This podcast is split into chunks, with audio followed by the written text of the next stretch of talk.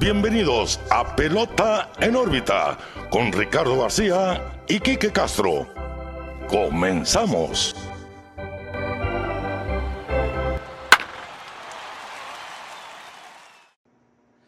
Hola, ¿qué tal amigos? Bienvenidos a un nuevo episodio de Pelota en órbita. Los saluda como siempre su amigo Ricardo García y también como siempre acompañado de mi amigo, su amigo Quique Castro. Quique, ¿qué onda? ¿Cómo estás? Muy bien, Ricardo. Pelota en órbita 111. Así es. Ya estamos en serie mundial. Ya van dos jueguitos. Hoy domingo que estamos grabando. Tocó descanso. La verdad que bueno, porque iba a estar muy estresante estar grabando. Con juego de serie con mundial. juego de serie mundial puesto. Pero muy bien, Ricardo. Muy feliz de estar aquí una semana más. Eh, pues antes de empezar, siempre, el rollo un poquito. Pelota en órbita. Les voy a invitar a que nos sigan en nuestras redes sociales. Pelota en órbita, Facebook, Twitter, Instagram, YouTube, todas las plataformas de audio. Estamos en TikTok, estamos en todos lados. Pásele, pásele. Hay para llevar, hay de todo. Hay de, de que su meme, se subió un meme, ejemplo, hace Sí, mucho sí. tiempo. Hay un buenazo del, del buen Jeffrey. Ahí si no lo han visto, pásele. Y denle su like, compártanlo con sus amigos. Eh, véanos las caras en YouTube o en Spotify ya con Sí. esa modalidad del video. Hoy tocó gorrita pues, de los Red Sox, la City Connect, porque pues se dijo la semana pasada que iba a ser mi cumpleaños y mira que no le sacó la pelota no, de 10. de 10. De 10. La puso en órbita, fue el- la gorra y el jersey. No me puse el jersey, pero pues igual próximamente me van a ver de amarillo. La verdad, detallazo. Quien sabe, pues sabe que me gusta mucho lo, lo, pues, lo no ordinario, ¿no? Y yo creo que los City Connect es parte Sí, es completamente no ordinario. fuera, sé. fuera de mi esquema de colores normales, la verdad, un, un muchas gracias. Eh, y pues repito, síganos en todos lados, amigos. Pelota en órbita, forever, en ever, por todos lados. En todos lados, ya lo saben, así que síganos.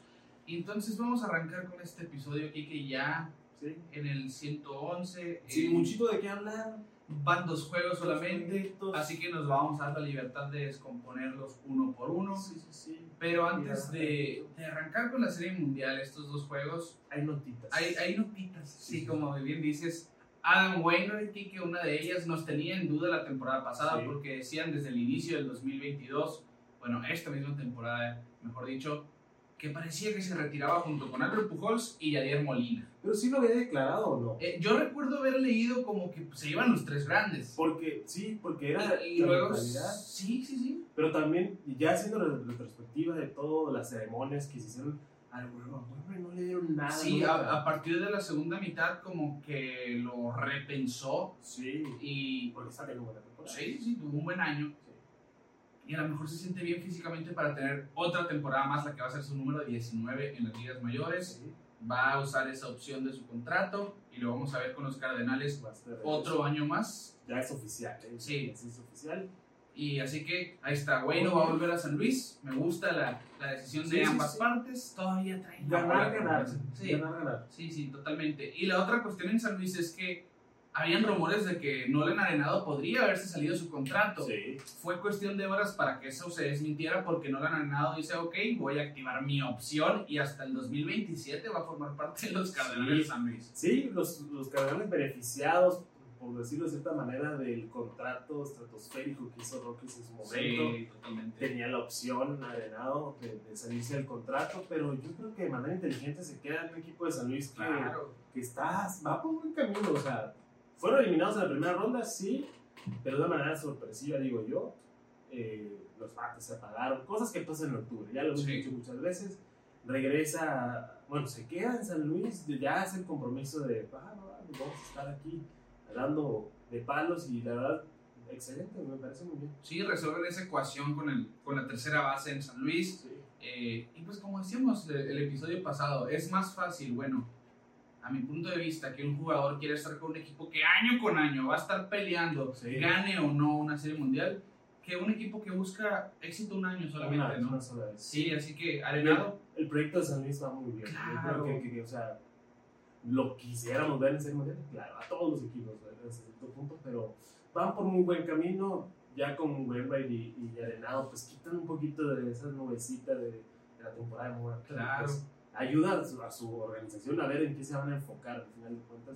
yo te digo por qué se han enfocado por catcher, porque se fue Yadier Molina, Sí. Y yo creo que ahí la respuesta más rápida es ir por el, el rival. El rival Wilson Contreras. Wilson Contreras. Sí, sí, de hecho, leí un tweet por ahí que si los Cubs no se ponen las pilas y no hacen una oferta seria, va a ser el mejor reemplazo que le puedas poner. Sí, a a Yadier Molina.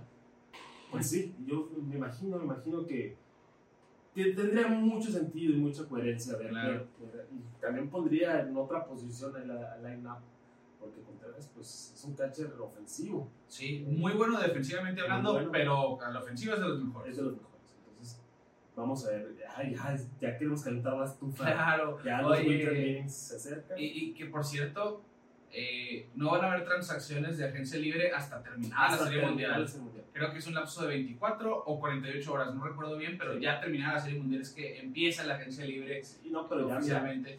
Pero ya hay nombres, ya hay nombres. obvio que sabemos que se van a ir o van a firmar con sus equipos nuevamente. Se habló de, de Rafael Devers que fueron Sí. a Oye, cumpleaños. Está ese drama de Devers de si firmaba o no firmaba una extensión con los Red Sox, de si le hicieron una oferta o que si no, pues parece al final que sí están negociando una extensión.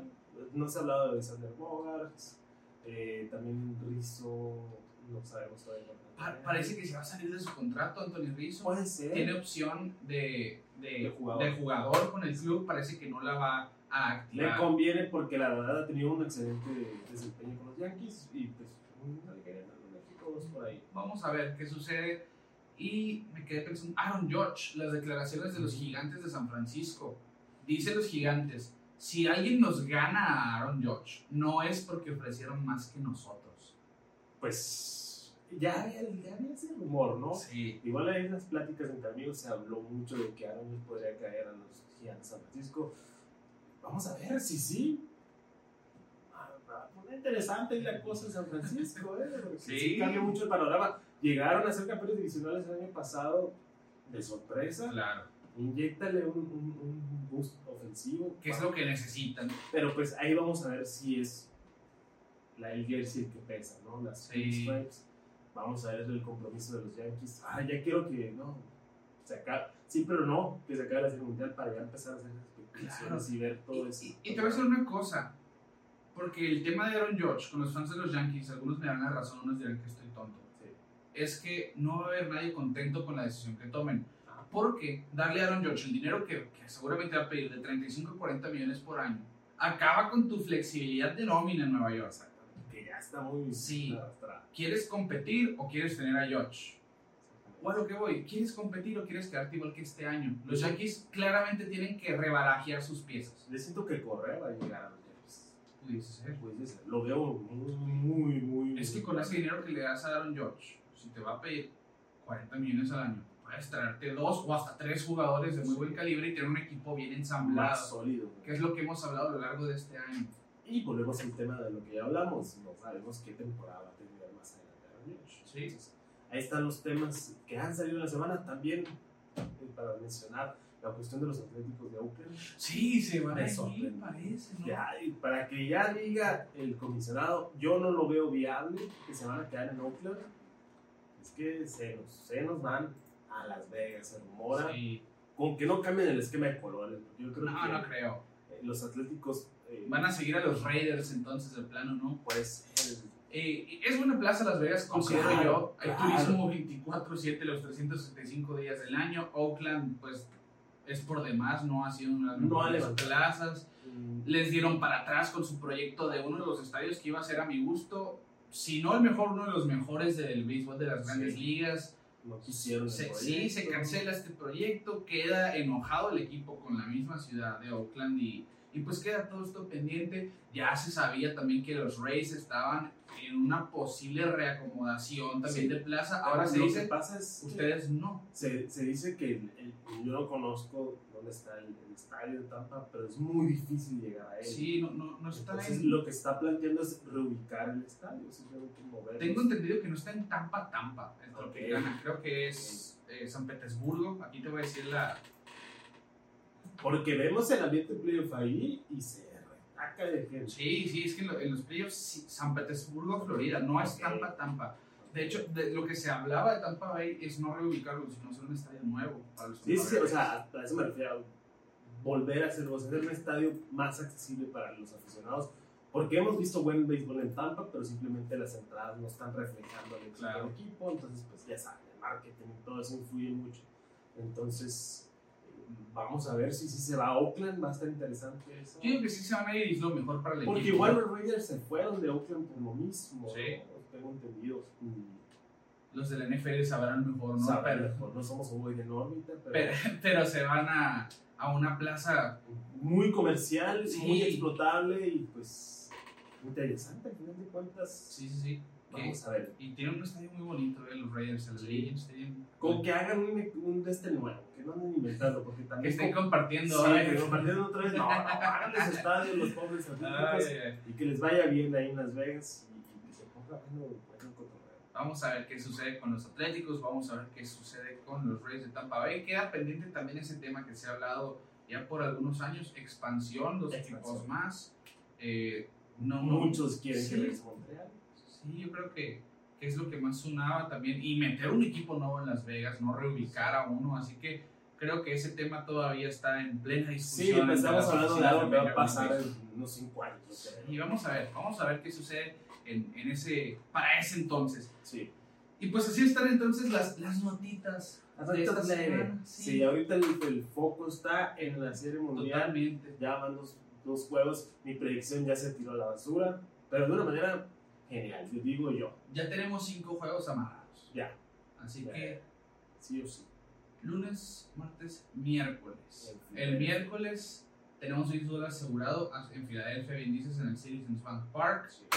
De extenderse la serie a un sexto o séptimo juego sería viernes y sábado. Viernes y sábado. 4 y 5 de O sea, ya no hay noviembre. descanso. No, sí, descansarían jueves. Jueves. Ok. Así estaría la, la situación entonces. Y arrancamos entonces con la cuestión del clásico de otoño, la serie mundial, Quique, que no sé si sabías, esta es la edición número 118, Pues no sabía exactamente, pero se sabe. que son muchas ya. Son muchas o bastantes. Son 118 ediciones de la serie mundial, datando a 1903, cuando los Boston Americans le ganaron a los Piratas de Pittsburgh en esa primera edición del clásico de otoño. Pero esta es apenas la primera vez que los Astros y los Phillies juegan una serie mundial entre ellos. Sin embargo, ya se habían visto en playoff. Hay que recordar que los Astros estaban en la Liga Nacional Sí. por casi toda la historia de su franquicia. Fue 2013. 2013 se mudan a la Liga Americana y pues empiezan a hacer historia en el nuevo circuito. Pero ya por de 1980 en la Liga Nacional, los Phillies enfrentaron a los Astros en la serie de campeonato de la Liga Nacional. Ahí vimos el flashback, ¿no? Con, con la serie mundial. Que me gustó que salían con los uniformes retro Sí, que usan sí, casualmente los equipos. Y. A mí me hubiera gustado que en esta serie mundial usaran un uniforme retro. Todavía se puede. Bueno, No creo. No que- creo, no Por parte de acostumbran. los Astros sobre todo, no pero... acostumbran a hacer eso, pero. Pero estaría muy Estaría bien. muy bien. Un juego así eh, nostálgico, ¿no? De, Sí, sí, sobre todo ahorita que está muy vigente ese tema de la nostalgia. sí, sí. Pero en 1980 los Phillies le pasaron por arriba a los Astros ganando tres juegos a dos para ganar también la Serie Mundial contra los Royals de Kansas City. Los Phillies en ese entonces pues recordará y si no pues le damos a conocer que contaban con leyendas como Steve Carlton que antes de Randy Johnson era considerado como el mejor zurdo del béisbol en la historia, Salón de la Fama. Mike Schmidt en tercera base de los Phillies, otro considerado por muchos el mejor tercera base de la historia del béisbol, pues aquí fue, tuvo un año monstruoso en el 80, encabezaba el lineup de los Phillies. Pete Rose estuvo sorpresivamente con los Phillies en esa, en esa temporada, también ganando su tercera serie mundial. Y también peloteros como Manny Trillo y jugadores de mucho impacto en 1980, regalándole el primer título a los Phillies, hace ya que son 42 años. Bueno, 42 años de 1980 para acá. Así que es la segunda vez que se enfrentan en postemporada, primera vez que se ven las caras en la Serie Mundial. Se pactó para el juego 1, Quique, la apertura de Aaron Nola contra Justin Verlander. A. Aaron Nola se le comunicó desde el último juego de la Serie de Campeonato. Le dice Rob Thompson, tú vas el al juego 1. Esto, pues, abrió muchas dudas porque, ¿por qué Nola sobre Wheeler para el juego 1? Bueno, aquí les va el su porqué. Aaron Nola enfrentó a los Astros el 3 de octubre de esta temporada, en la última serie del rol regular, y les lanzó 6 entradas y 2 tercios de 2 hits en blanco, donde no dio pasaportes y ponchó a 9. Y además, en dos carreras contra los Astros, ha ganado ambas en 12.2 entradas y los Astros no le han anotado carrera y se han ponchado 19 veces en esas 12.2 entradas. Por eso, Rob Thompson le dijo, ahí te va la bola, tú vas al juego número uno. Por su parte, Justin Verlander fue al juego número uno por Houston. El 4 de octubre contra los Phillies lanzó 5 entradas sin hits de una base por bola y ponchó a 10. Y además en su carrera contra los Phillies, en tres aperturas, ganó las 3 en 19 entradas lanzadas, permitió 10 hits, 3 carreras limpias, 5 bases por bolas y ponchó a 26, además de una efectividad de 1.42 y entraba este juego siendo el líder histórico de playoff con 219 puntos. Ahí nosotros veíamos, como dicen los que apuestan, bajas. Sí, totalmente. Dijimos, no, no, van a, no van a haber muchas carreras en este juego. Veíamos como favorito a Verlander a pesar de su pésimo récord en, en Series mundiales. en ser mundial, mejor dicho, en ser mundial. Sí, Eh, y de hecho estaba la estadística que, que los Astros de Houston no habían ganado el primer juego, de, creo que 5-0 es Sí. el récord. ahora sí, Ahora. ahora, 0 y 5, mejor dicho. Bueno, 0-5, perdón. Eh, en, en- en el juego 1 de, de Serie Mundial. Pero también pues, se empezó la fiesta temprano. Claro. Eh, los Astros salieron bravos. eh, y pues vimos historia. ¿eh? Vimos historia, sí o sí. Sí, al final, al final así fue, ¿no? Yo creo que desde el principio de la, de la serie, de la serie, ya ver un Phillies Astros ya, ya, ya se convierte en un clásico por la primera vez. Exacto. Primera vez que ¿Y, sucede. y cómo se ha visto eso, no? Sobre todo porque los Astros es un equipo que no llegaba a la Serie Mundial desde los años de Nolan Ryan, por ejemplo, y empiezan a llegar en 2017, encaran a los Dodgers, primera vez que ocurre, luego encaran a los Nacionales, primera vez que ocurre, y ahora que encaran el año pasado a los Bravos y ahora a los Phillies, es la primera vez que ocurre en ambas series mundiales. la verdad, esta en particular, hemos visto que se están dando con todo. Sí, O sí, sea, sí. bueno, si quieres empezamos a desmenuzar el juego 1 para hablar de eso, porque sí, eh, ha sido un estilo de afloja muy duro equipos. Así es, arrancamos entonces con el primer juego. Justin Verlander, en el momento que se paró sobre la loma, se unió a Roger Clemens como los únicos lanzadores en la historia de la Serie Mundial que tenían apariciones en tres décadas diferentes. Justin Verlander en 2006, luego lo hizo en el 2012 y ahora en el 2002. Roger Clemens pues lo hizo en el 86, después lo hizo en los 90 y después lo hizo en los 2000. Así que se une a un grupito muy específico de dos personas De dos personas. uno de esos ejemplos ¿no? de, de Justin Verlander dice yo voy a lanzar hasta mis 45 Roger Clemens fue de esos también así que no, no es coincidencia que comparta Sí. este récord con, con el cohete Roger Clemens y pues diciendo esto de como dices tú Kike se esperaba un juego de bajas de poquitas carreras un duelo de lanzadores pero resultó ser todo lo contrario porque Aaron Nola empezó bien en la primera entrada tranquila ponchó a dos le dio una base por bola a Jordan Álvarez, pero retiró el inning. Y Verlander ponchó a Schwarber siendo el primer bateador del juego y retira a Hoskins y Remuto con batazos en el outfield para una entrada tranquila. Y la segunda fue la, la entrada del caos aquí para Nola, donde Sí. se rompieron los ceros. Kyle Tucker le puso la pelota del otro lado, poniendo a los Astros al frente 1 por 0 ante un cambio a Aaron Nola. Kyle Tucker es el primer zurdo que lo hace contra Aaron Nola, sacar un cambio de velocidad en el año. Y le pegó el queso, ¿eh? Sí, O sea, no sí. nomás fue un. No, no fue un chippy, no, sí fue un. un tablazo. Sí, fue un tablazo. Primer zurdo en la temporada que le saca un cambio de velocidad a Aaron Nola del parque. Y aparte es el primer home run que permitía en su cambio de velocidad desde que Starling Marte el 5 de mayo lo hiciera y apenas es el tercer home run que permite en su cambio de velocidad. Es un picheo imbateable de Aaron Nola. Sí, sí, sí, pero pues es parte del, de lo bonito de la Serie Mundial, me gusta decir. Pues como no son equipos que se enfrentan todos los días, Claro.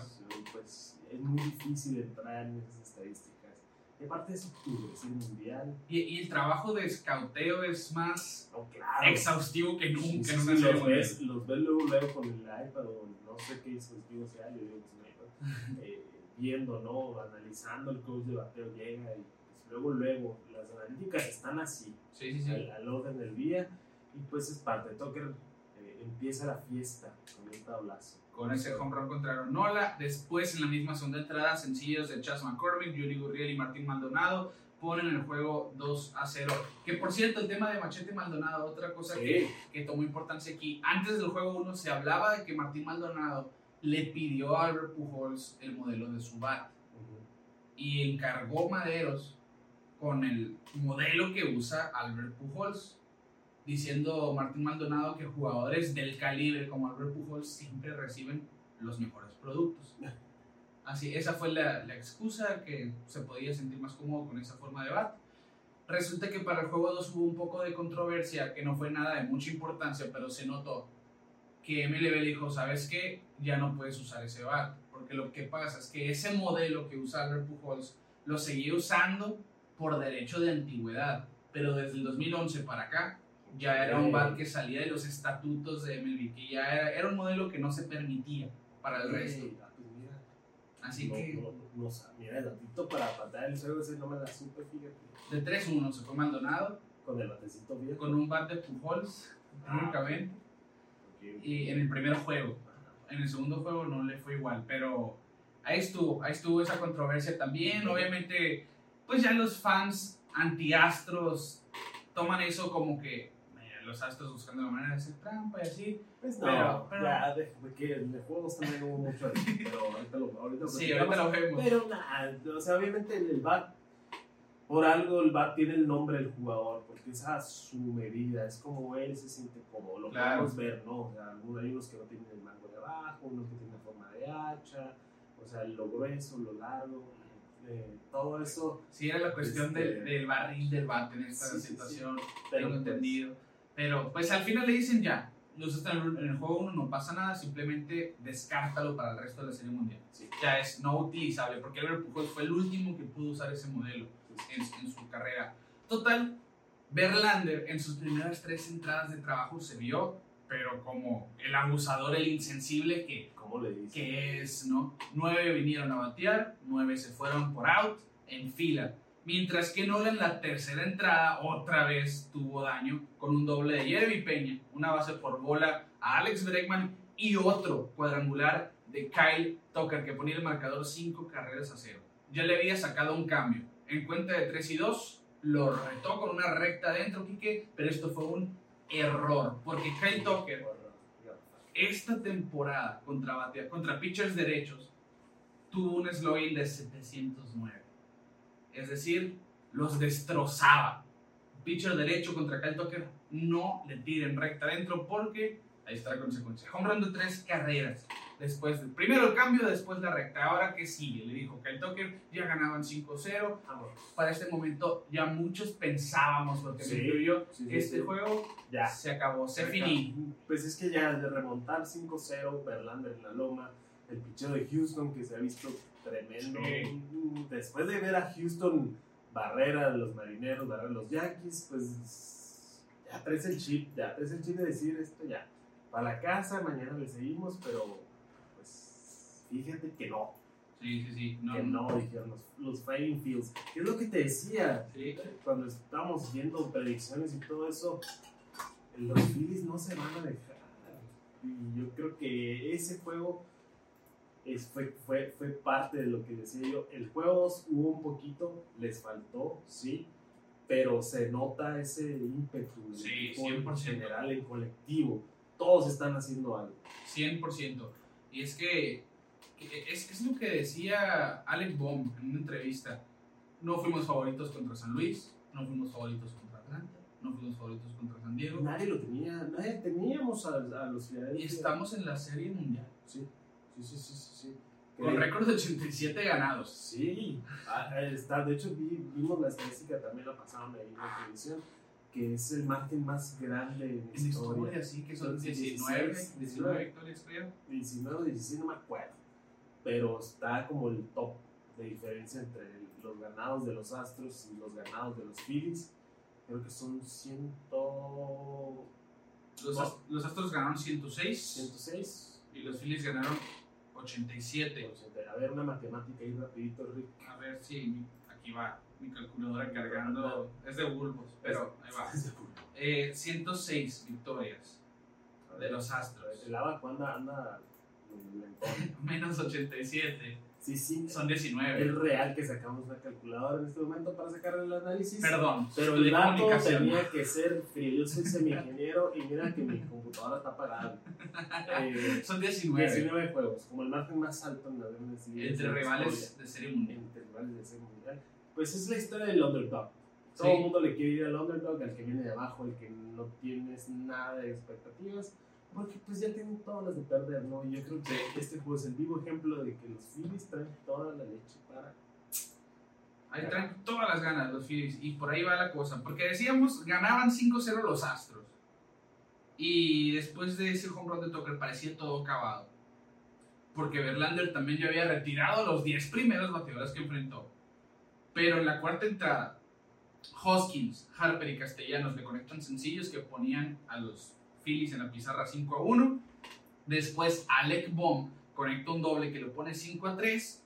Después de cuatro entradas, donde vimos a un Verlander que había conseguido 9 outs con 36 lanzamientos. Y para sacar esos 3 de la cuarta necesitó 40 lanzamientos. Yo pensé, ok, Verlander ya no tiene que volver. ¿eh? No, ya. Ya, se, la recta se le perdió por completo, perdió su comando, los Phillies lo empezaron a aprovechar y aquí es donde muchos criticaron a Steve Baker, que comparto la opinión de era el momento de, ok, no puede, sí, dicen bien, caballo que alcanza gana. Fue la situación aquí, ¿no? Sí, sí, sí. Eh, yo creo que la corta entrada, teniendo ese bullpen de los Astros, debió haber sido la última entrada de Justin Verlander. Es que hay, hay muchos factores. Tienes un bullpen cargadísimo. Verlander lo que te dé te dio ya. Sí. El chiste es empezar a ganar. Tener una victoria en casa es muy importante. 100%. Y qué mejor que el juego 1. Y qué mejor que el juego 1.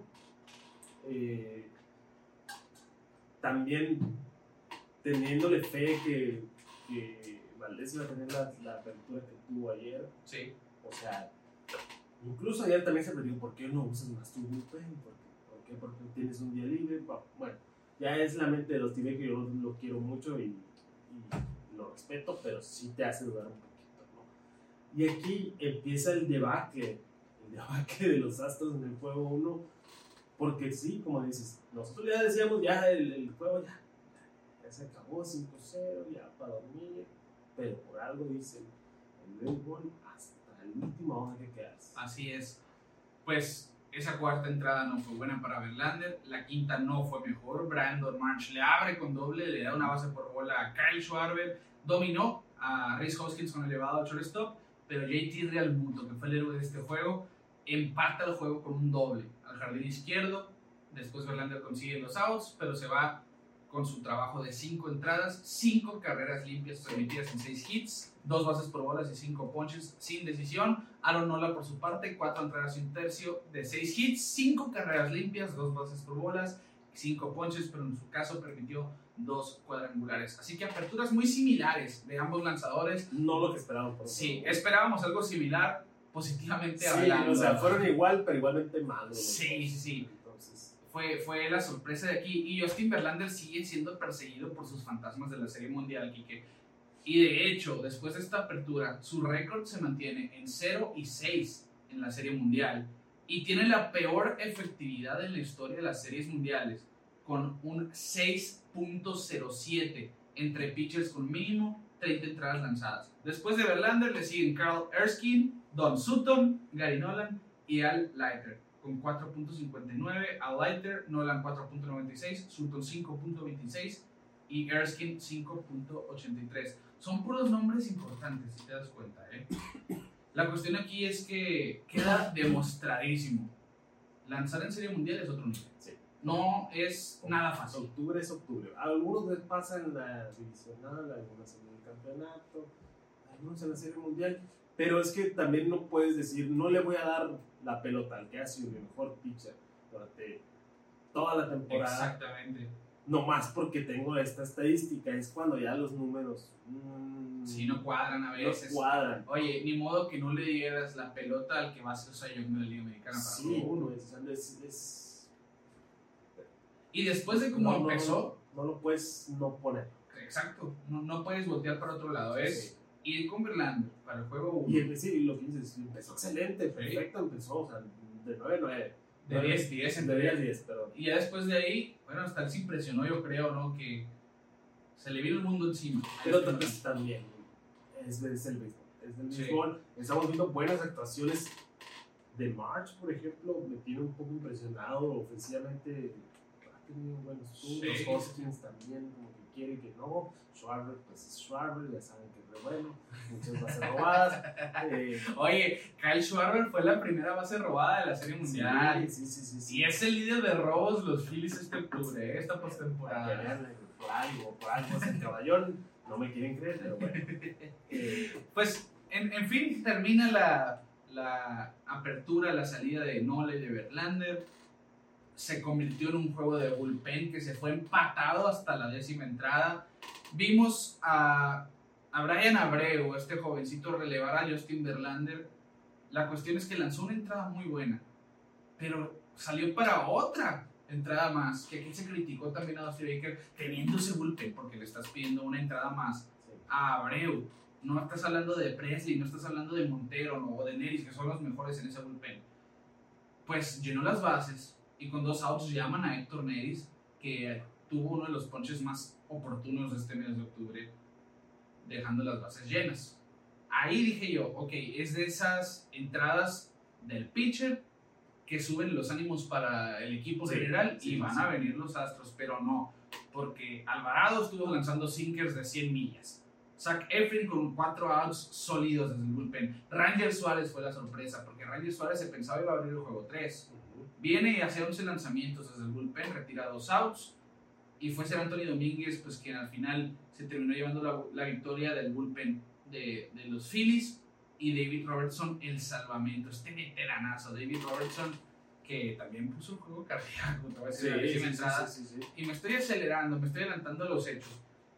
Porque decimos, el juego se fue a los bullpens, todos estos de los Phillies, Abreu, Neris, Montero, Presley y Luis García, Luis García. que entró al bullpen, él le tocó bailar con la más fea en este encuentro. Eh, Me sorprendió ver a Luis García. Pues es que quisieron seguir la, la combinación de la serie con Seattle en aquel juego de 18 entradas. Luis García ganó el juego lanzando que 5 innings. Y yo lo entendí, porque era, ok, no sabemos cuánto va a durar y que coma Y tienes innings. tiempo, y tienes Sí. tiempo. Oye, ¿no? y tengo 6 abridores Sí, sí, sí, sí. que coma innings, Luis García. El problema, a mi punto de vista, es que entró muy rígido, no, como que le faltó calentar. Ok. De hecho, en ese turno, donde le da la bienvenida a JT Remuto, se veía muy tieso. No se, no se veía. El lenguaje corporal. Sí, no era lo- el- los picheos picados, el, el- slider muy jalado, por ejemplo. Eh, le faltó, le faltó calentar, a mi punto de vista. Pero antes de eso, en la novena entrada, Altuve había conectado hit, se robó la segunda base contra JT Realmuto, que hizo un tirazo y muy incómodo. Fue una jugada controversial, a mi punto de vista, sí era out. Sí estuvo muy, muy cerrada porque Es que lo El- recibieron. sí, entiendo que seguro agarró la pelota con Altuve encima y por detrás de él. Sí, sí, sí. Estuvo muy rara la forma de recibir el tiro, pero esa Pero pues se ya- presentó. Ya es cuando se entra. Ya, o sea, la apreciación. Sí, exacto. Y estuvo en revisión, la jugada duró bastante, al final se quedó como no hubo safe. evidencia suficiente. Ajá. Y viene Jeremy Peña con la carrera de gana en segunda, conecta un granadazo al jardín derecho, donde yo pensé, ganaron los Sí. Astros. Yo pegué el grito porque es que estaba en un punto donde de nadie, la verdad, y Castellanos también, pues no- yo al menos yo no había visto una jugada de Castellanos de esa manera. Desde Yo- la de la serie Yo pensé que, yo creo. pensé que había caído la pelota, a, a primera vista dije, ah, pues ya, perdieron los, perdieron los Phillies, Sí. modo.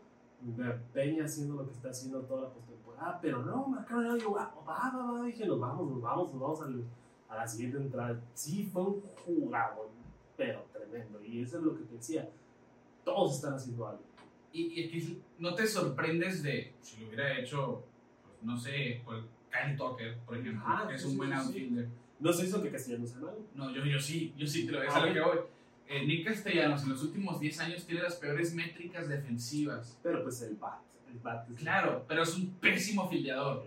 Eh, eh, es a lo que vamos. No me quería ir por ese tema, pero va, Eh, va. Y él hizo un atrapadón en la serie contra Atlanta, ¿te recuerdas? Salvando el juego contra Atlanta. Y ahora, salvó el juego ya de serie mundial contra los Astros. Un batazo que uno esperaría picar a 9 de cada 10 veces que se conectara. Nick Castellano nos regaló un jugador. No, es que, como te digo, primera vista, para mí cayó la bola. Pero Sí. ya que vi, la repetición, dije, wow.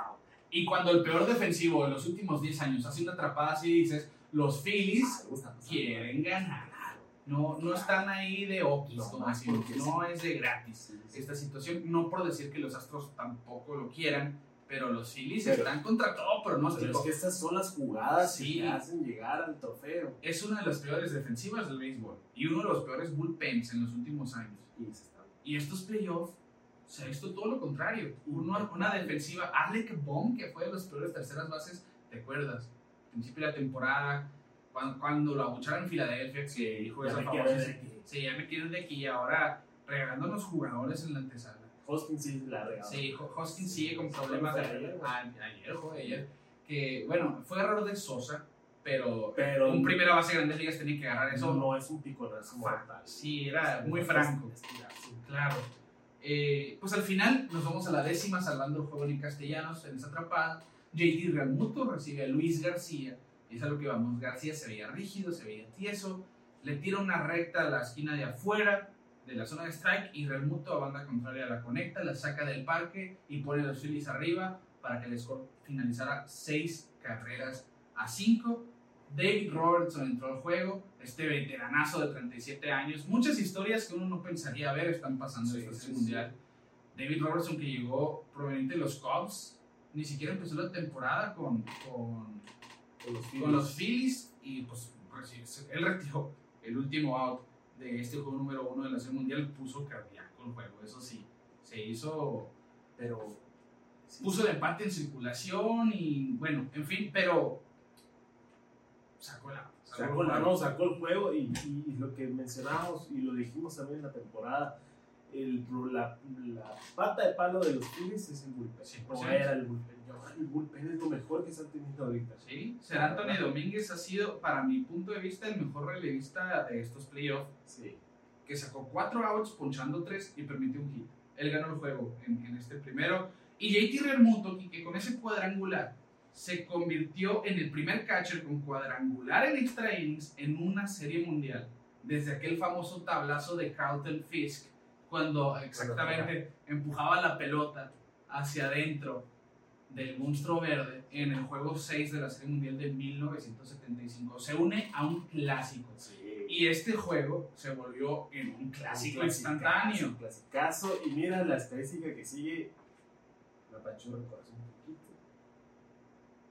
Que los T-Baker, pues, Sí, sí, sí, sí. no se ha visto bien en series mundiales. Pero, eh, pero ahí te va. Antes de Real Muto también. Este fue el primer home run en la historia de extra innings en una serie mundial para los Phillies. Y es el primer Philly con un home run de campo y un home run extra innings en su carrera de playoff. En su Así- carrera de playoff. Así, es, así específicas son estas estadísticas. Oye, está hablando de su carrera. Esto fue en una misma postemporada. Sí, sí, sí. Fue ¿Fue su primera postemporada? de Remuto, sí. Sí, con no. Miami no llegó. No, no, imposible. Pues sí, con- Miami no llegó. Ya tres años con Phillies, tres o cuatro años con Phillies. Es su cuarta temporada con Phillies. Es su primera postemporada. Sí, sí, sí. Que también es parte de la temática. No, mira. A ver, a ver. No, sí, sí es, sí es su primera postemporada. Ok. Es parte de la temática, hay mucho nuevo. De, Pues, la, la, la mitad de los Phillies para empezar. Sí, y, y esta es la cuestión. Aprovechando esta, esta situación, JT Realmuto, considerado por muchos el mejor catcher del béisbol, pues aquí en estos playoffs ha demostrado el porqué. Yo creo sobre todo en esta serie mundial. Bueno, todo el mes de octubre se ha notado, defensivamente hablando y con el bat. Realmente el liderazgo ofensivo que puede tener. Estamos viendo las dos partes, porque hay veces que es una o es la otra. Sí. Ahorita como que las dos andan en el, Exacto. en el punto. Los tiros que hace Real Muto, la, la forma de que se tan rápida de deshacerse, de la pelota Sí. Y de la complejidad que tienen a veces, porque los dos robos del tuve de esta serie mundial eh, contra Real Muto fueron. Real Muto puso tiros muy francos, pero en situaciones muy incómodas. realmente el acomodo de manos le quedaba muy fuera del ortodoxo, Sí, sí, sí. ortodoxo vaya. Pero en fin, ahí está la cuestión, remonto con este cuadrangular y bien lo que dice Quique. Los Phillies se convirtieron en el sexto equipo de todos los tiempos que remontó un déficit de cinco carreras durante un juego de serie mundial. Son los primeros desde los Angels del 2002 en aquel juego 6, el clásico de otoño. La cosa aquí es que ambos equipos que perdieron estuvieron bajo el mando de Dusty Baker. Los gigantes de aquel 2002 y ahora en el 2022 los Astros. 10 años después. 20 años. 20 años después. Ay, mi Dusty, pero mira, todo bien, yo confío en Dusty Baker. Es que ahorita yo estoy en el plan, quien gane, todo bien. O sea, mm, ya la polémica de Astros, ya, ya para menos a mí lo personal, ya Sí. está atrás. Y los Phillies por la historia. Ustedes saben, nosotros somos de historias. Las historias es lo que nos gusta. Y pues ver que un equipo que no damos ni un peso por él a mitad de temporada llega a la Serie Mundial, gane a la Serie Mundial contra el gigante que son los Astros, pues también es algo muy interesante de ver. Y pues nos pasamos, Rick, al juego 2. Así es, nos vamos al segundo juego. Ganaban la serie los Phillies sorpresivamente en la casa de los Astros, un juego a ninguno. Zach Wheeler iba por los Phillies, Framber Valdez iba por los Astros. Framber buscaba empatar la serie. Ya había enfrentado por primera vez y única en su carrera a los Phillies el 5 de octubre. Les ganó el juego con 5 entradas de 2 hits, una base por bola sin carrera y ponchó a 10. La Serie Mundial del 2021 Quique, inició dos juegos contra Atlanta permitió 10 carreras en 4 entradas y 2 tercios.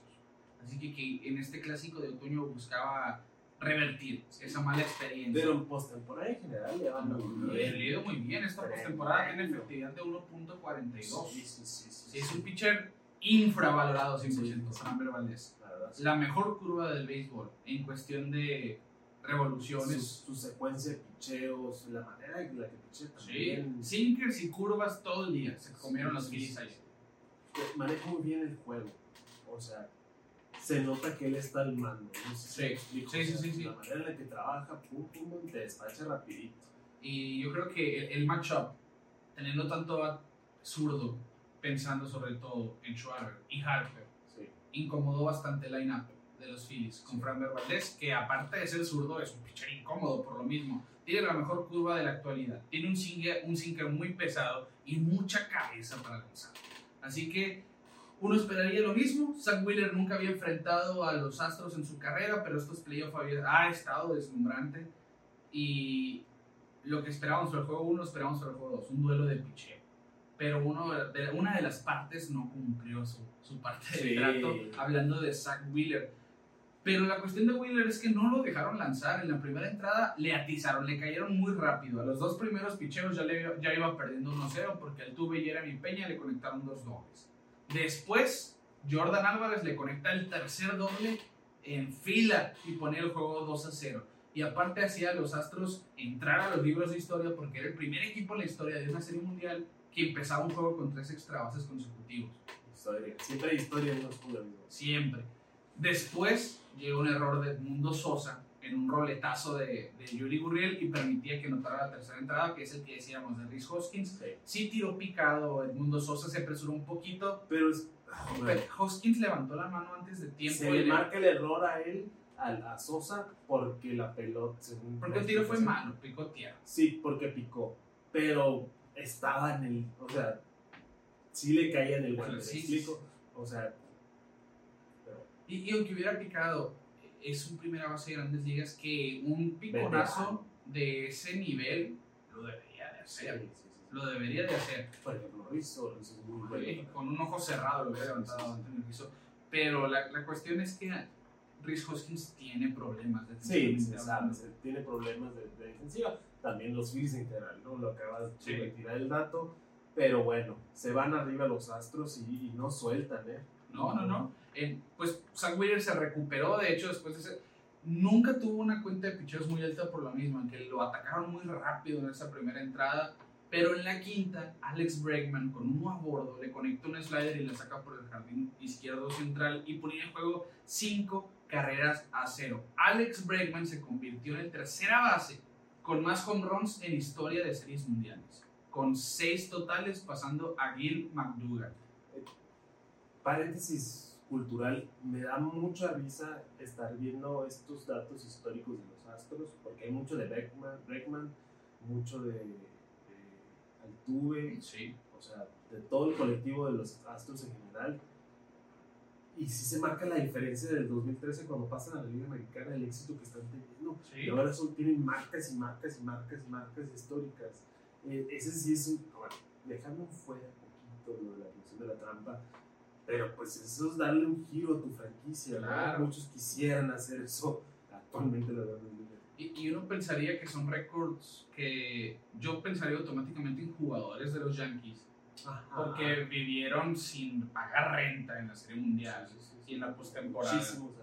Y es a lo que se atienen estos récords, son los que los van a tener. eh, jugador con más hits en postemporada, jugador con más cuadrangulares en postemporada o Serie Mundial, es porque llegaste mucho.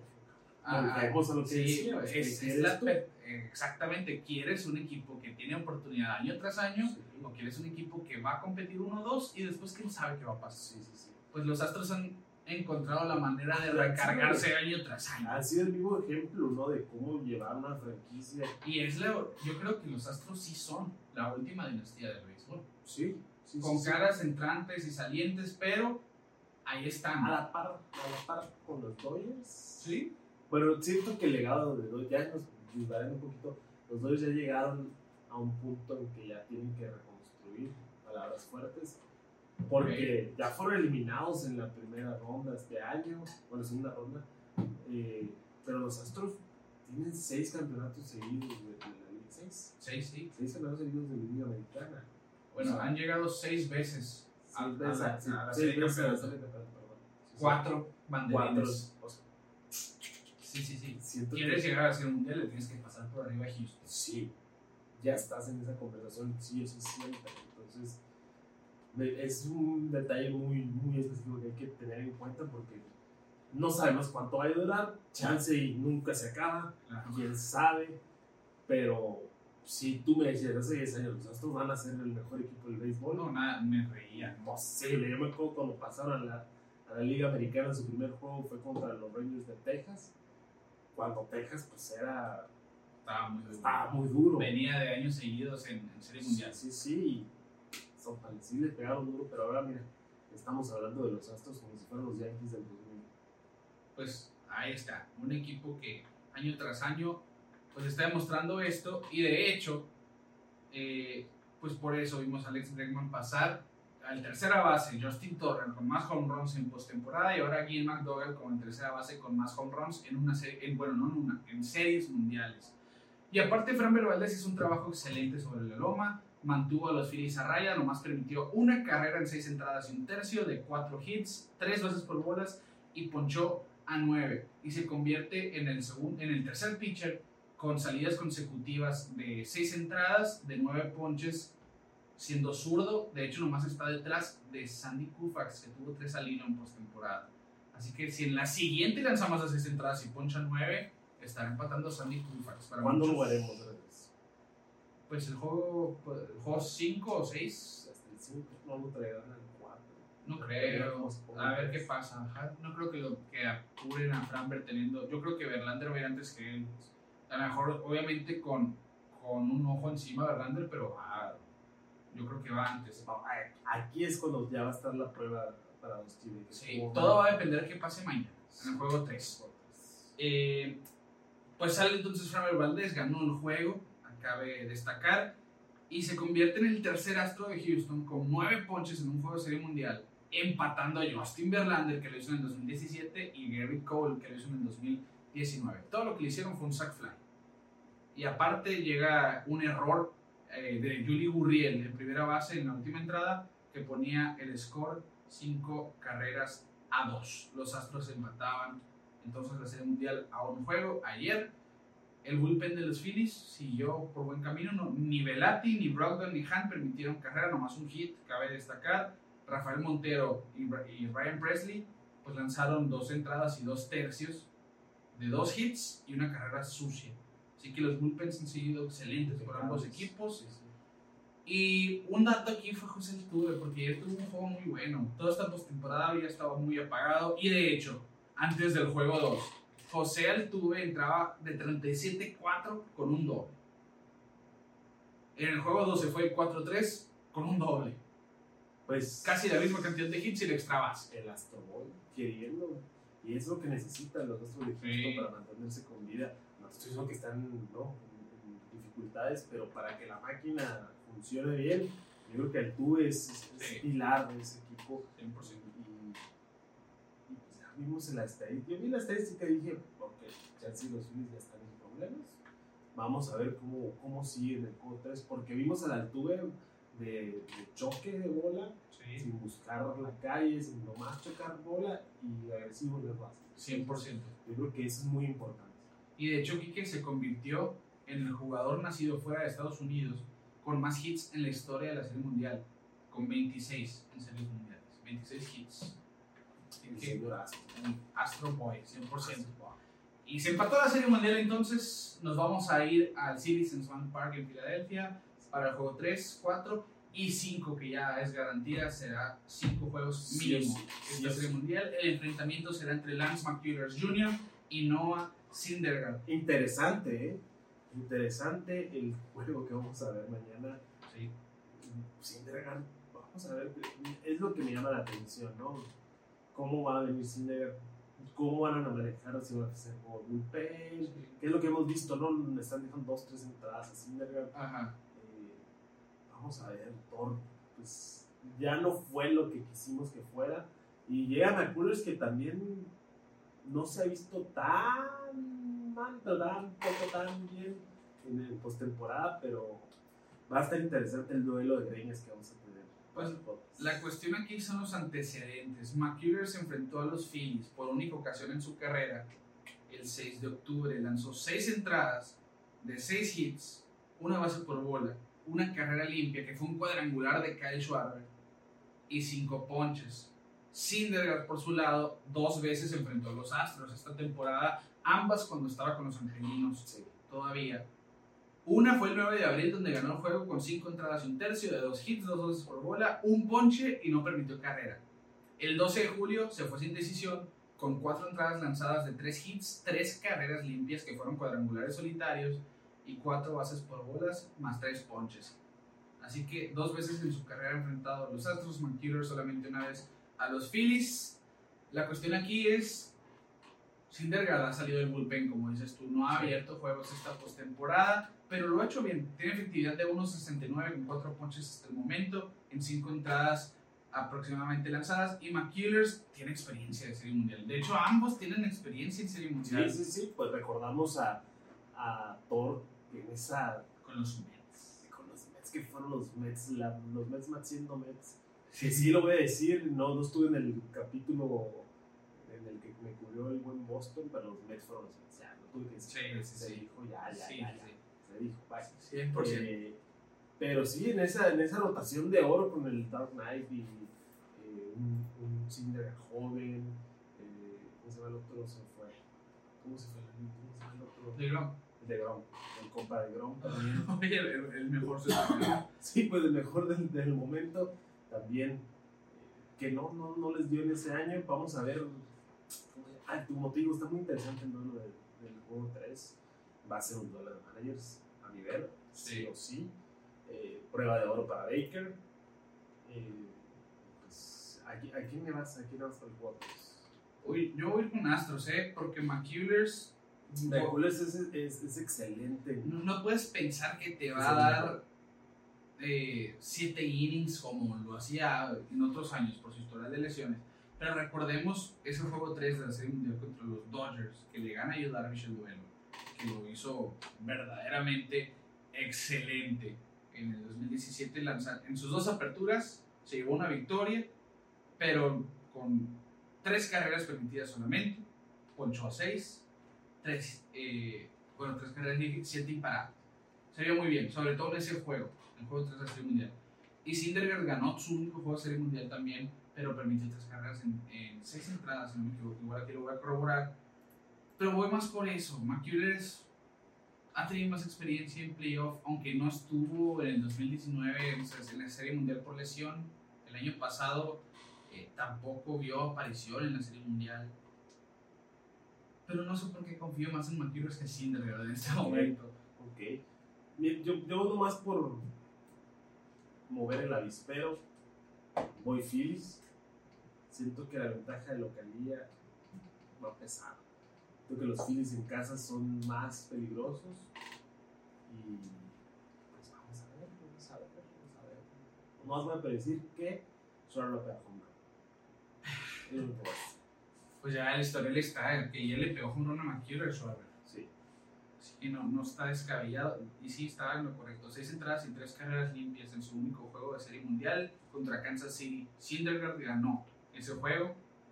Vamos a ver su segunda apertura en Series Mundiales. Entonces, Sí. mañana en casa, Thor, vamos a ver en qué plan viene. ¿no? Porque ya no es el de antes, No, pues, de la recta electrizante, que todavía pues, tira noventas altas, pero se ha hecho más de pitch to contact, como Sí. decimos, pitchea para dominar, no para ponchar.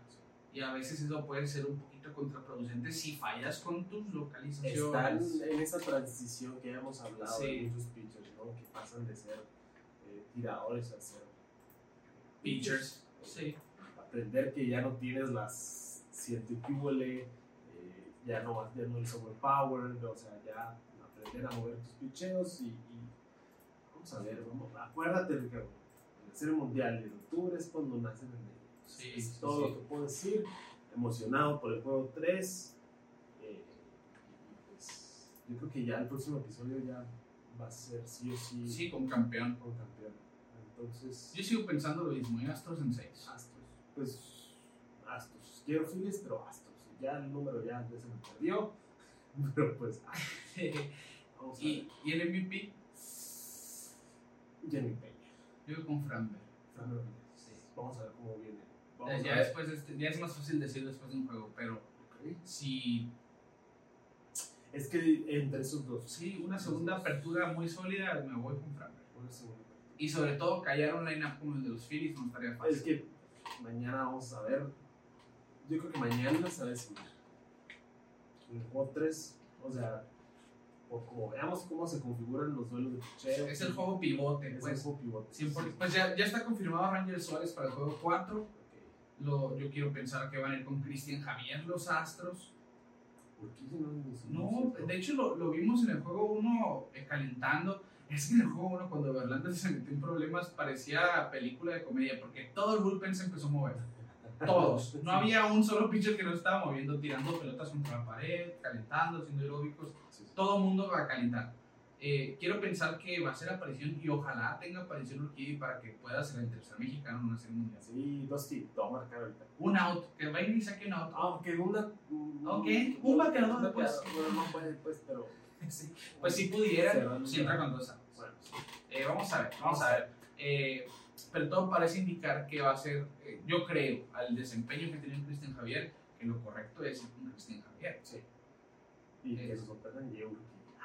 Pues pudiese ser. Que, que, que existe la cuestión del, del piggybacking, ¿no? que dicen ahora dos Sí. abridores espalda con espalda en un mismo juego, pudiese existir esa posibilidad.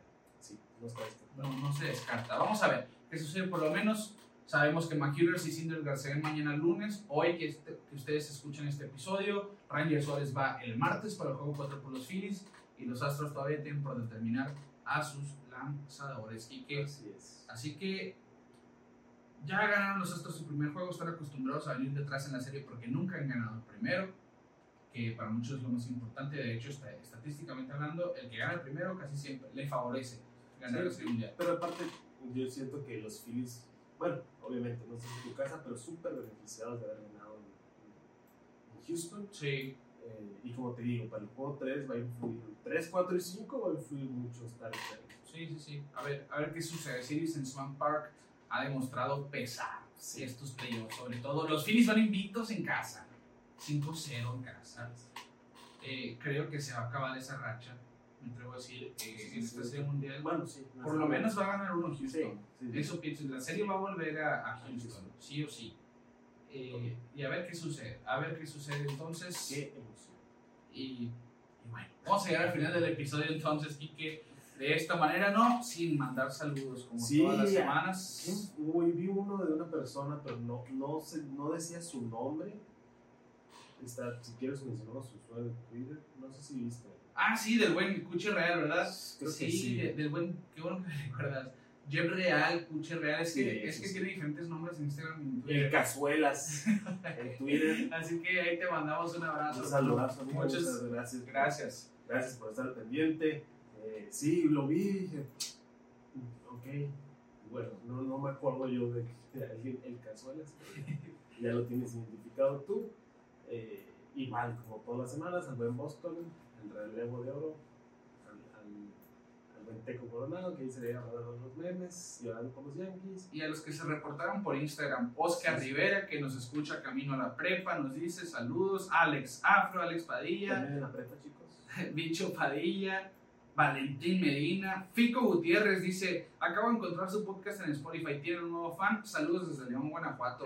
Saludos hasta León. Saquen la gorrita los Herman Brauer, le mandamos un saludo. Sí, y, a, te quiero mucho, Germán. y a Alejandra Castañeda, que se reportaron vía Instagram Saludos. esta saludos. semana. Les mandamos un abrazo. Pendientes. Y como todos los días les recordamos, síganos en redes sociales, estamos en todos lados como Pelota en órbita, en Twitter, Instagram, Facebook, YouTube. Suscríbanse a nuestro canal, denle like a este video del episodio, comenten ahí también. díganos, díganos, ¿quién va a ganar? ¿Quién va a ganar Sí. y por qué? Interactúen ahí en TikTok. Síganos para ver nuestros reels, bueno, nuestros TikToks en ese caso.